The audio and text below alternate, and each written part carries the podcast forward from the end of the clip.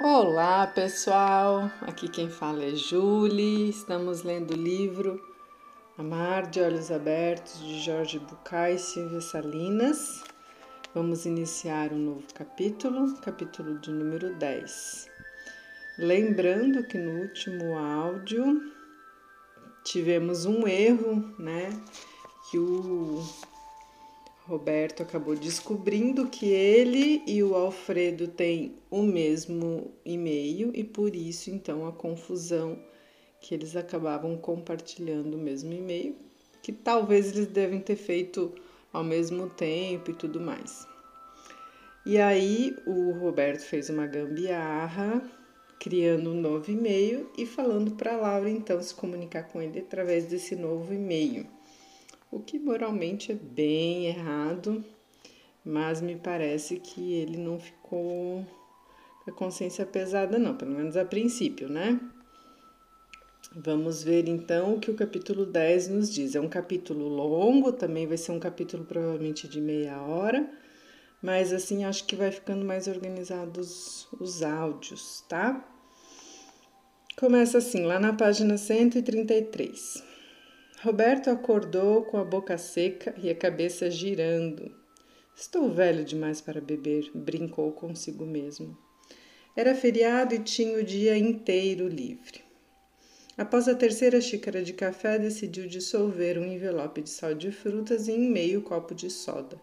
Gostava do excesso de efervescência e resultava da mistura do pó branco com a água gaseificada. Bebeu tudo em um só gole e arrotou alto. Os sons socialmente condenáveis sempre o fascinaram e, exagerados na solidão, o conectavam com uma espécie de resgate cínico do fluxo espontâneo e inocente. Uma demarcação audível de território, pensou. Seu território, sua casa, seu computador, seus pensamentos, seus sentimentos. Laura, Laura, Laura. Como podia estar apaixonado por alguém que não conhecia? Laura. Havia algo entre Fred e Lau e ela. Eles estiveram juntos em Cleveland. Laura. Roberto se lembrava bem de como era o ambiente dos congressos de marketing que costumava frequentar. Ninguém era de ninguém. Os de psicologia não deviam ser diferentes. Laura. Apesar de seu ponto de vista sobre os psicólogos deixar muito a desejar nesse sentido e também em outros, há muito sabia que aquela fama de liberados que circulava por aí tinha sido sempre o resultado de uma projeção feita pelos psicanalizados do mundo. Laura. Mais uma vez não conseguia tirá-la da cabeça, nem queria. Ligou o computador e abriu o arquivo em que salvara as mensagens de Laura Queria reler o que uma vez ela escrevera sobre estar apaixonado. Depois de um tempo, encontrou o trecho e anotou algumas frases em seu bloco. Fazendo aqui um apêndice, né, gente? Uma... Engraçado porque ele se apaixona por Laura, mas ele não tem ideia se a Laura tem 70 anos, se a Laura tem 20 anos, ele não tem ideia de como é Laura, né? Ele tem ideia só de uma pequena parte de alguns pensamentos dela e nada, né? Nenhum gosto, nenhum hobby, ele não sabe nada da Laura além da profissão. E quanto esse se apaixonar é justamente esse apaixonar da projeção que vem falado, vem sendo falado aqui no livro, né? Vamos lá, então ele vai retomar alguns escritos do bloco de notas, que ela diz assim: Estar apaixonado nos conecta com a alegria que sentimos por saber que o outro existe. Conecta-nos com a rara sensação de plenitude. Quando uma pessoa se apaixona, não vê o outro em sua totalidade. Na verdade, o outro é uma tela onde o apaixonado projeta seus aspectos idealizados. Olha aqui. Sem dúvida, ela estava certa. E então pensou: Devemos nos privar da maravilhosa sensação de estar apaixonado só porque mais cedo ou mais tarde isso acabará? Devemos descartar a paixão e substituí-la pela sensata, e agora penso que absurdo, análise intelectual que os psicólogos fazem do mundo? De qualquer maneira, ele pensava justamente o contrário. A enfermidade da paixão é um motivo poderoso para, de, para desfrutarmos intensamente. Laura, que estaria fazendo? Trabalhando no feriado? Atendendo a um paciente de urgência? Lendo material para o livro? Correndo à beira do rio? Escrevendo uma mensagem para ele? Para ele? Lembrou que as mensagens de Laura não eram para ele, eram para Fred e ficou muito chateado. Conectou-se à internet. Olá, Rofrago, você tem quatro mensagens. audimet.usa.com Assunto: aceitação de proposta publicitária. Muito bom. Yoshua.aol.com Assunto: mande notícias. Deveria fazê-lo hoje mesmo. intermedical.system.net Assunto: respondendo à sua solicitação. Abriu este último e-mail. Prezado Dr. Dear, Lamentamos a demora em transmitir-lhe esta resposta. Como o senhor compreenderá, o Conselho tem centenas de processos pendentes e cada pasta é analisada e resolvida seguindo uma rigorosa ordem de chegada. De qualquer forma, ficamos felizes em comunicar-lhe que decidimos atender a seu pedido e aguardamos sua confirmação para preencher os formulários necessários à sua realização. Atenciosamente, Dr. Nestor Farias, presidente. Ah, então esse é o sobrenome Dia. Roberto ficou um bom tempo na frente da tela, depois levantou o olhar e se olhou no espelho pendurado na parede ao lado. Viu-se com cara de garoto travesso, sorriu e voltou à sua expressão diabólica. Clicou no botão responder. Dr. Nestor, Nestor Farias. Depois de tanta espera e insistência, chega-me a tardia notificação da aceitação do meu pedido. Acho que não cometo o engano ao dizer que o mundo em que vivemos não pode mais tolerar a burocracia dos órgãos detentores das decisões importantes. Entendo que é o meu dever ético manifestar minha indignação e ser fiel aos meus princípios. Portanto, estou escrevendo para informá-lo de que rejeito sua carta e retiro o pedido que oportunamente lhe enviei. Espero que essa atitude funcione como um pequeno puxão de orelha da instituição que o senhor preside, Dr. Alfredo D. Hum, gente, do que, que se trata? Ai, agora eu fiquei curiosa, não me lembro. Clicou em enviar e depois excluiu a mensagem de Farias da caixa de entrada. Ninguém nunca saberia o que aconteceu. Quando chegou a quarta-feira e viu que era de Laura, não foi capaz de dizer. Não, desculpe. Quando chegou a quarta mensagem viu que era de, de Laura, não foi capaz de dizer se a sua alegria era pela mensagem em si ou pelo daninho prazer da maldade. Caro Fred, você tem razão quando duvido da capacidade de amar das pessoas, ainda que de que alguma maneira sempre apareça o elemento de insegurança e a partir daí a necessidade de certeza, segurança e controle. Infelizmente, quando chegamos a esse ponto, não há mais remédio senão entrar na luta pelo poder e se deixar levar pelo ciúme. De certa parte, cada vez tenho mais convicção de que a disputa pelo controle acontece quase exclusivamente pela incapacidade de amar. As pessoas acham que amam, mas na verdade estão presas à necessidade de possuir o outro. É como se dissessem: Amo você enquanto está ao meu lado, mas se você for embora, sem dúvida o odiarei. Essa parte é bem interessante, gente, porque é, eu acredito que se uma pessoa está ao seu lado e você a ama, e se a pessoa não está mais ao seu lado, você a odeia, aí eu me pergunto realmente se era amor ou se não era apenas essa projeção de me faça feliz a partir das minhas expectativas, né? Porque o amor ele está mais ligado à essência, ele é independente se a pessoa está perto ou não de você, né? E aí vocês, se a pessoa amada está perto aí de vocês, e se ela não estiver mais perto? Bom para pensar, né? Isso não pode ser amor. O amor implica ser capaz de pensar naquilo de que o outro precisa e me alegrar quando ele está bem. Tudo isso independentemente de ele estar ou não ao meu lado. Uma paciente me dizia que não tolerava que seu marido se sentisse bem saindo com os amigos e que, se ele realmente a amasse, devia optar por sair sempre com ela. Nada mais absurdo. Acho que, se ela o amasse realmente, ficaria feliz por ele se sair, se sentir bem saindo com os amigos. Tentei lhe mostrar que, mais do que o amor, ela sentiu uma necessidade de possuí-lo e ela ficou com raiva de mim. Em nossa cultura, as coisas se confundem. Não se admite que eu possa amar meu companheiro e ainda assim me sentir bem com outras pessoas.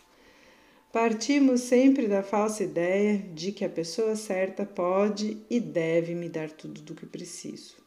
Estou trabalhando esse assunto com minhas turmas de formação de terapeuta de casais. Estamos tentando descobrir como serão as relações no futuro. E uma das primeiras coisas que pensamos é que se dará amplitude à relação. O casal, como o conhecemos hoje em dia, não funciona. Meu amigo Norberto dizia estar certo de que no futuro se aceitaria a possibilidade de encontros íntimos com várias pessoas. Aceitaremos, em última instância, o óbvio, que na verdade podemos sim amar várias pessoas ao mesmo tempo, ainda que nos relacionemos com elas de diferentes maneiras. Como terapeuta, sabemos como funcionam os amantes nas supostas relações monogâmicas de hoje. Provavelmente nossos leitores ficarão chocados ao ler isso, mas não é uma questão de decidir se isso está certo ou errado. Basta descrever o que vejo, o que está acontecendo de fato e não aquilo que queremos que aconteça. Porque não começar a mudar a mentalidade, aceitar que o que está acontecendo em vez de tentar manter relacionamentos impossíveis? Por que não trabalhar nossa necessidade patológica de posse em vez de criar métodos sofisticados para controlar nosso parceiro? Por que não curar meu ciúme doentio em vez de viver perseguindo o outro sob o pretexto de que seria muito doloroso perdê-lo? Creio que falo tanto em nome do homem quanto da mulher quando digo que o ciúme é sempre, sempre uma, um sintoma neurótico, uma expressão de nossos aspectos mais obscuros. Ter ciúme é defender a crença de que meu amado dá a outra pessoa o que somente eu tenho direito de receber dele. Ou, como disse Ambrose Bierce em O Dicionário do Diabo, ter ciúmes é ter medo de perder alguém que, se realmente se perdesse como se temia, é porque não valeria a pena conservar ao seu lado. É preciso trabalhar mais para obter o vínculo que desejo ter com meu amado do que para censurar e controlar, controlar seus outros relacionamentos. Além disso, é importante aprender a deixar acontecer. Faz parte de minhas crenças lutar contra os que propõem que é preciso se prender aos vínculos. Os relacionamentos duram o tempo que tem que durar, ou seja, enquanto permitem que ambos cresçam, às vezes esse tempo é de algumas semanas, outras de uma vida inteira. Estar sempre disposto a deixar acontecer é a única possibilidade de manter uma relação sempre renovável. Quantas vezes deixamos acontecer o projeto do livro e ainda assim aqui estamos, cada vez mais perto de publicá-lo. Publicá-lo. Lau. Ciúmes. Era isso. Ele estava com ciúmes de Fred, de Carlos, dos pacientes de Laura, de seus filhos, de todos. Ciúmes, que estupidez. Sim, estupidez, neurose ou doença. Estava com ciúmes. Pela primeira vez, Roberto percebeu que não concordaria com Laura. O que significava aquela abertura absurda? Por que razão teria que reconhecer o direito daquele idiota a ter um relacionamento com Laura? Fazendo um adendo aqui, pessoal, lembra que ele também não queria que a namorada dele, a Cristina, tivesse interesse por outras pessoas, né? Como lá no caso que ela quis ir, ir ao churrasco. E aí ele ficou indignadíssimo, né? Como que ela preferiu estar com outras pessoas do que com ele. E agora está se repetindo com a Laura, né? Como que a Laura quer também conversar com outras pessoas ou dar atenção a outras pessoas e não a ele. Então percebam um padrão aí. Não era justo que Alfredo continuasse a receber os elogios e as mensagens que não merecia. Afinal, se não fosse por Roberto, Laura teria abandonado o livro há muito tempo. Ele devia fazer alguma coisa, mas o que? E se. Por que não? Roberto clicou no botão responder. Cara Laura, gostei muito de sua mensagem sobre o ciúme. Vou pensar um pouco sobre algumas questões que lhe escreverei quando puder. Estou indo ao Uruguai e tenho várias viagens pendentes. Como não quero perder o contato com você e suas mensagens, peço que de agora em diante escreva para este endereço trebor@hotmail.com porque é mais fácil acessá-lo do meu laptop. Um beijo, Fred.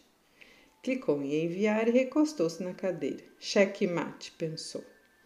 Na noite de quarta-feira chegou a primeira mensagem para trebor.hotmail.com. Era de Fred. Olá, Laura. Para rastrear seu novo endereço de e-mail, escolhi esse artigo escrito por Júlia. Para estrear, desculpem. Para estrear seu novo endereço de e-mail, escolhi este artigo escrito por Júlia. Lembra-se de que lhe falei dela? Aquela que mora e trabalha na Espanha, mais precisamente em Granada, capital do tango na pátria-mãe. Lá na Andaluzia, Júlia e seu marido, ambos argentinos, pela primeira vez se apaixonaram pelo tango. Desse amor nasceu este texto. Leio devagar e se puder, com um tango no fundo. Leia devagar se puder com tango no fundo. Vamos dançar um tango, minha vida? Esse é o título do texto, tá? A decisão já estava tomada, ia aprender a dançar tango, mas que isso precisava aprender.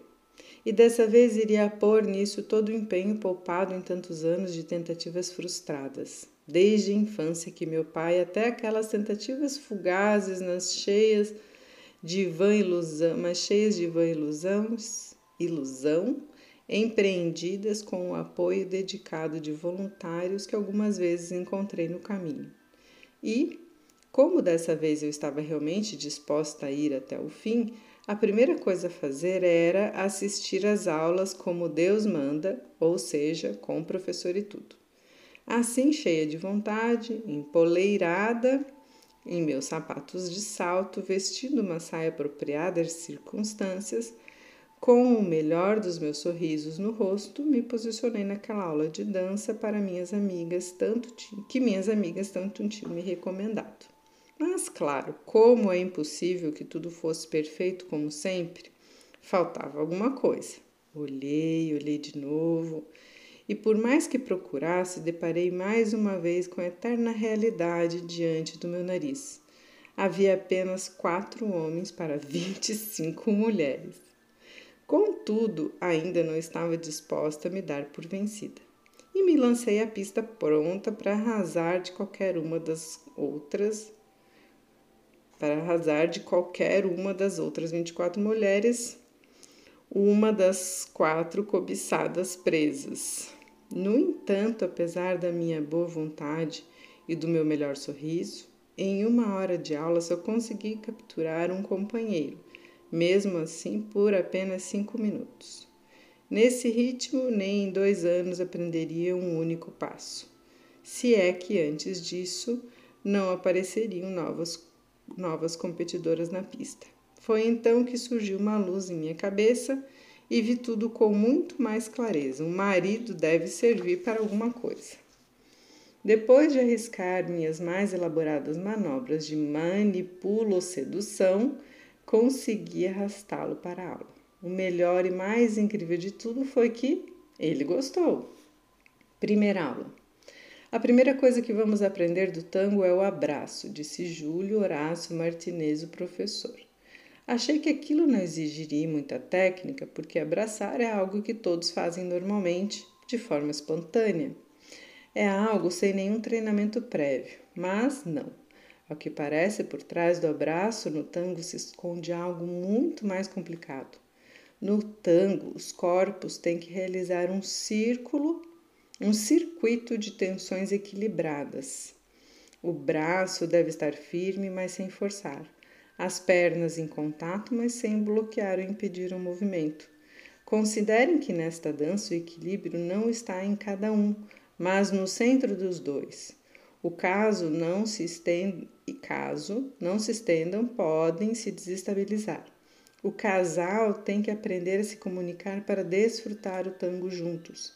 Então, meu marido me tomou nos braços, pernas juntas, uma das mãos segurando minha cintura e a outra levantada e firme para me dar apoio. Até aí estava tudo bem.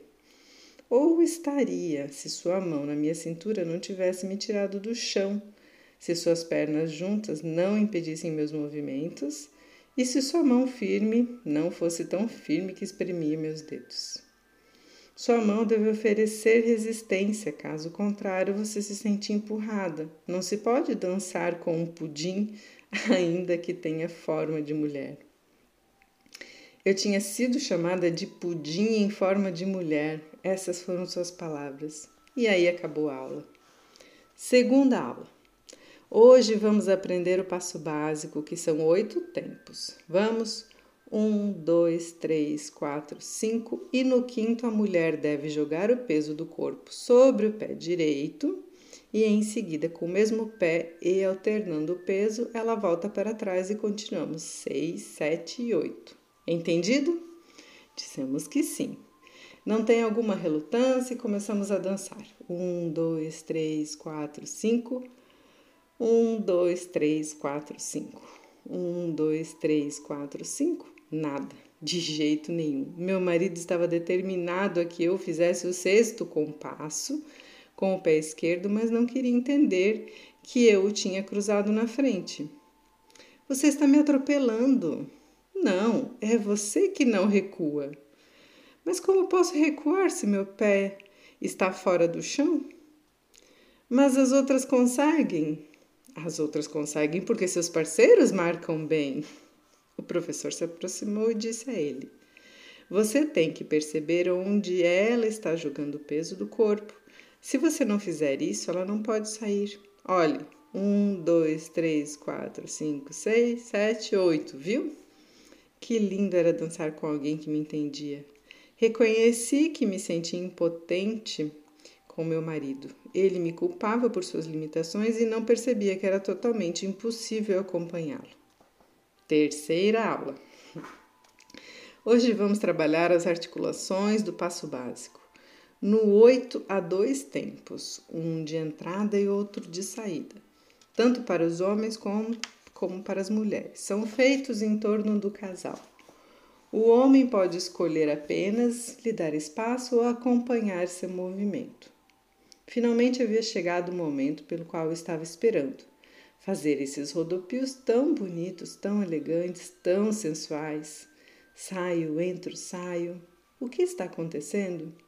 De repente, estamos os dois fazendo força para não cair, a quatro metros um do outro e a léguas de distância da elegância e da sensibilidade sonhadas. O que vocês estão fazendo? Júlio se aproximou com um suspiro. Queremos dançar tango e parece que vocês estão lutando sumô. Venha, disse a meu marido. Agora vou tomar o lugar de seu parceiro e mostrar o que você deve fazer. Vê, se você não der espaço suficiente, vou tomá-lo de qualquer maneira, mesmo que seja me afastando. Quarta aula. Adorei, gente. Parece que estão dançando, lutando sumô. Quarta aula. Embora já possamos nos mover mais ou menos juntos, ainda é muito difícil nos sincronizarmos. Depois de trabalhar com a pausa, continuamos a dança um pouco, mas após alguns passos conseguidos a duras penas, volto a tropeçar nos pés dele. Ou talvez ele tropece nos meus, já não sei.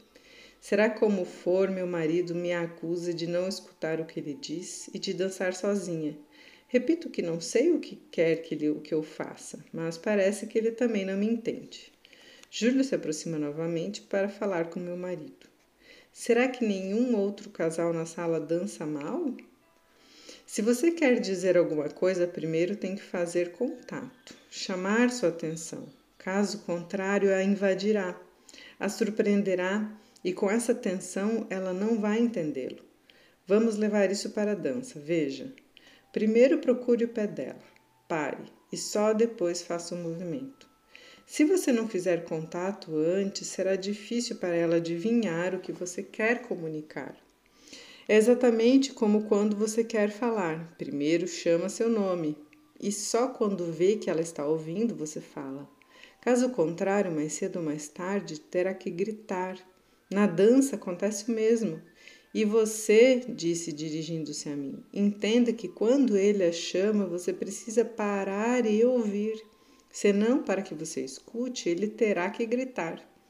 E se estiverem dançando, vai se chocar com você. Vou mostrar. Aproximo meu pé dela, do dela, ela para e escuta. Eu faço o movimento e espero que ela responda. Não se esqueçam, ao dançar, vocês estão dialogando, nunca se impondo. Um fala e o outro, depois de escutar, responde. Atenção, só depois de escutar, porque no tango, como na vida, se não me dou o trabalho de escutar, pressuponho que já sei o que vão me dizer e nunca respondo ao outro. Dessa forma, o diálogo deixa de existir e se torna um monólogo. Isso é o que vocês estão fazendo e isso não é tango, que é uma dança de casal em que cada um improvisa de acordo com o movimento do outro.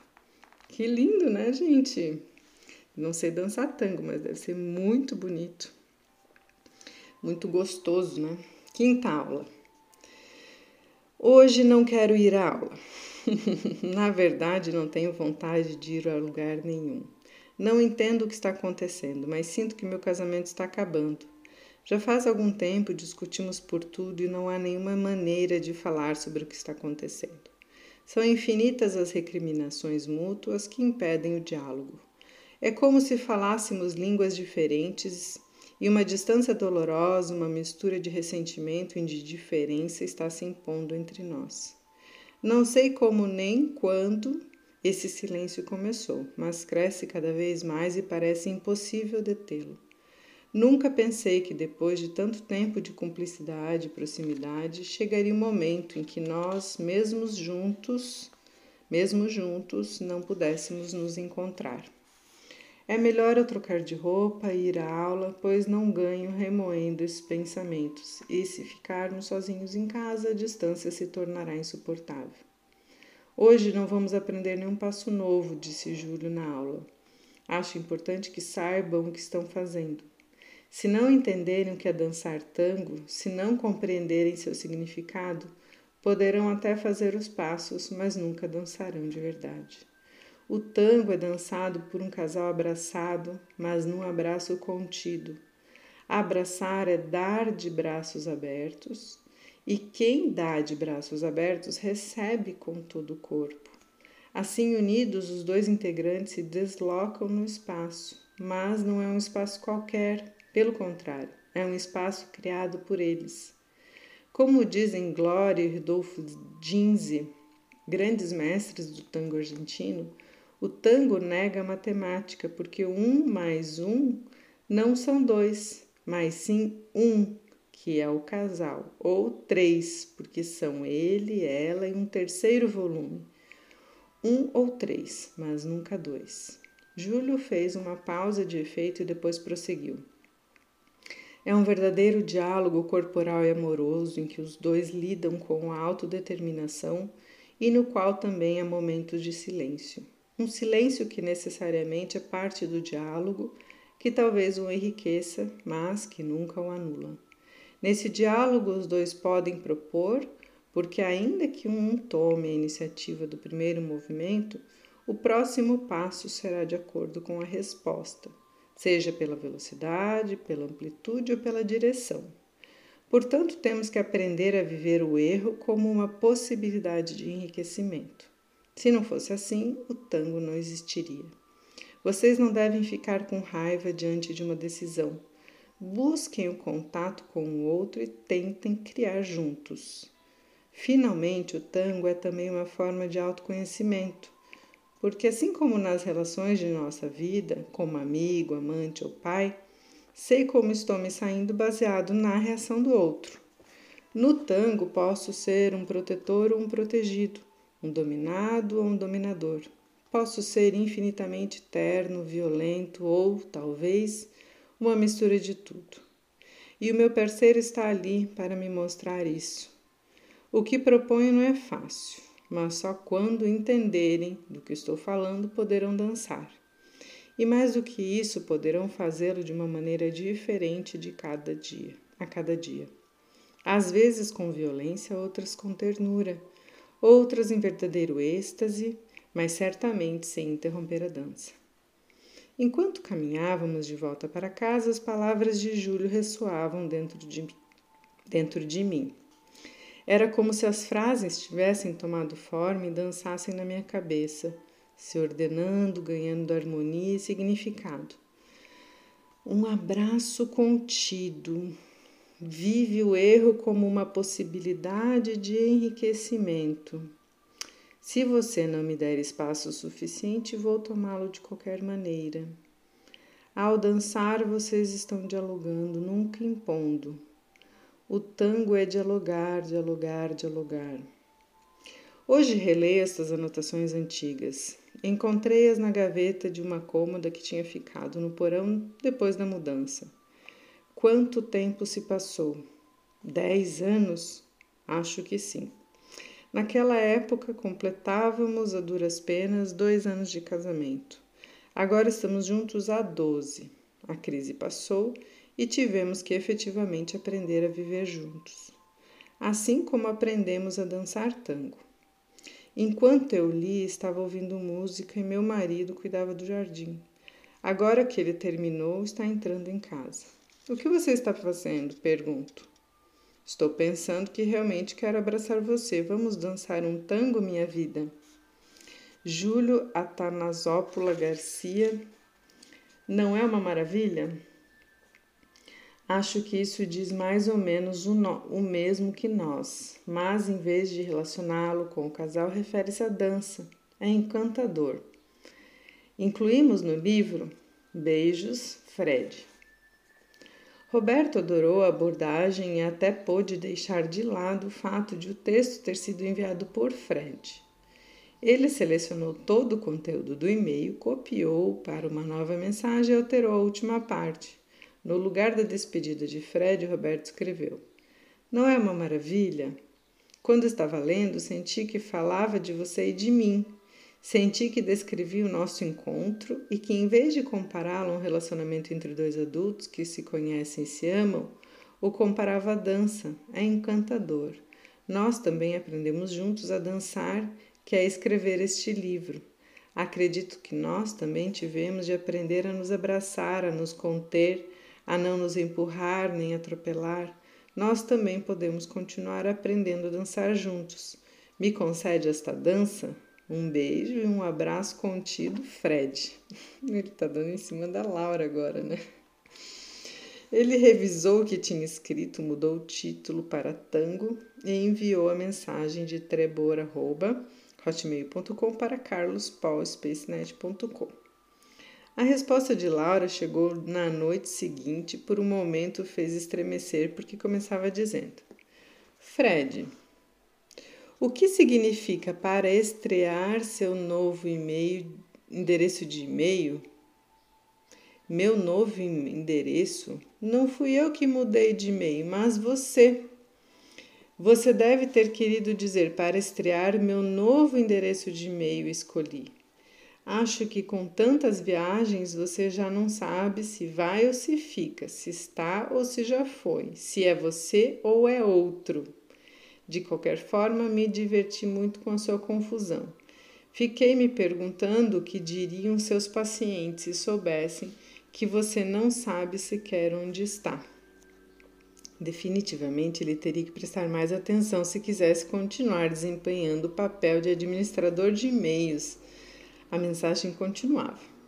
Achei a ideia de sua amiga Júlia fascinante. É incrível como se encaixa não só ao nosso relacionamento, mas a tudo que defendemos e com, com que trabalhamos. Depois de ler sobre o tango, fui até a pasta onde guardo algumas anotações que fiz enquanto preparávamos a apresentação de Cleveland e encontrei o nosso programa de trabalho dirigido a pessoas com dificuldade de se relacionar. Lembra? 1. Um, desenvolver nossa capacidade de amar. 2. Não esperar perfeição. 3. Encontrar o equilíbrio entre entrega e privacidade. 4. Desenvolver a intuição para nos deixarmos guiar por ela e às vezes pela de nosso companheiro. 5. Trabalhar com as dificuldades de dar e receber ligadas às reais necessidades. 6. Privilegiar as mensagens corporais e as situações prazerosas e não o que é bem visto. 7. Trabalhar com honestidade para ver até que ponto estamos dispostos a dar aquilo que temos, mesmo que isso seja difícil, e não apenas aquilo que nos sobra para dar espaço e tempo ao relacionamento, deixando de ser o centro absoluto do universo. Você percebe? É a mesma coisa. Estou muito impressionado e muito feliz. Gosto muito de você. Mande um beijo meu para a Júlia quando escrever para ela. Laura. Roberto copiou a mensagem para um novo e-mail e apagou a primeira parte do texto. Antes de reenviá-la, Fred excluiu do final o gosto muito de você e o muito feliz. Tinha decidido guardar algumas palavras de Laura só para si. Por toda a noite a grande e grande parte do dia seguinte esteve pensando sobre o papel que esta nova situação lhe dava. Ele se viu pensando que, para a relação entre Laura e Fred, aquele meio intermediário funcionava como um deus de poder infinito. Trebor podia, seu bel prazer, alterar, adicionar, remover, produzir e distorcer a informação que cada um recebia de alguma forma, manipular certas respostas, pensamentos e ações sem que eles nem sequer percebessem. Apesar do que se pudesse pensar, ele não tinha intenção de prejudicar ninguém. No que diz respeito a Fred, a jogada com, fa com Farias tinha sido suficientemente malvada para canalizar toda a sua raiva. Na verdade, já estava até um pouco arrependido.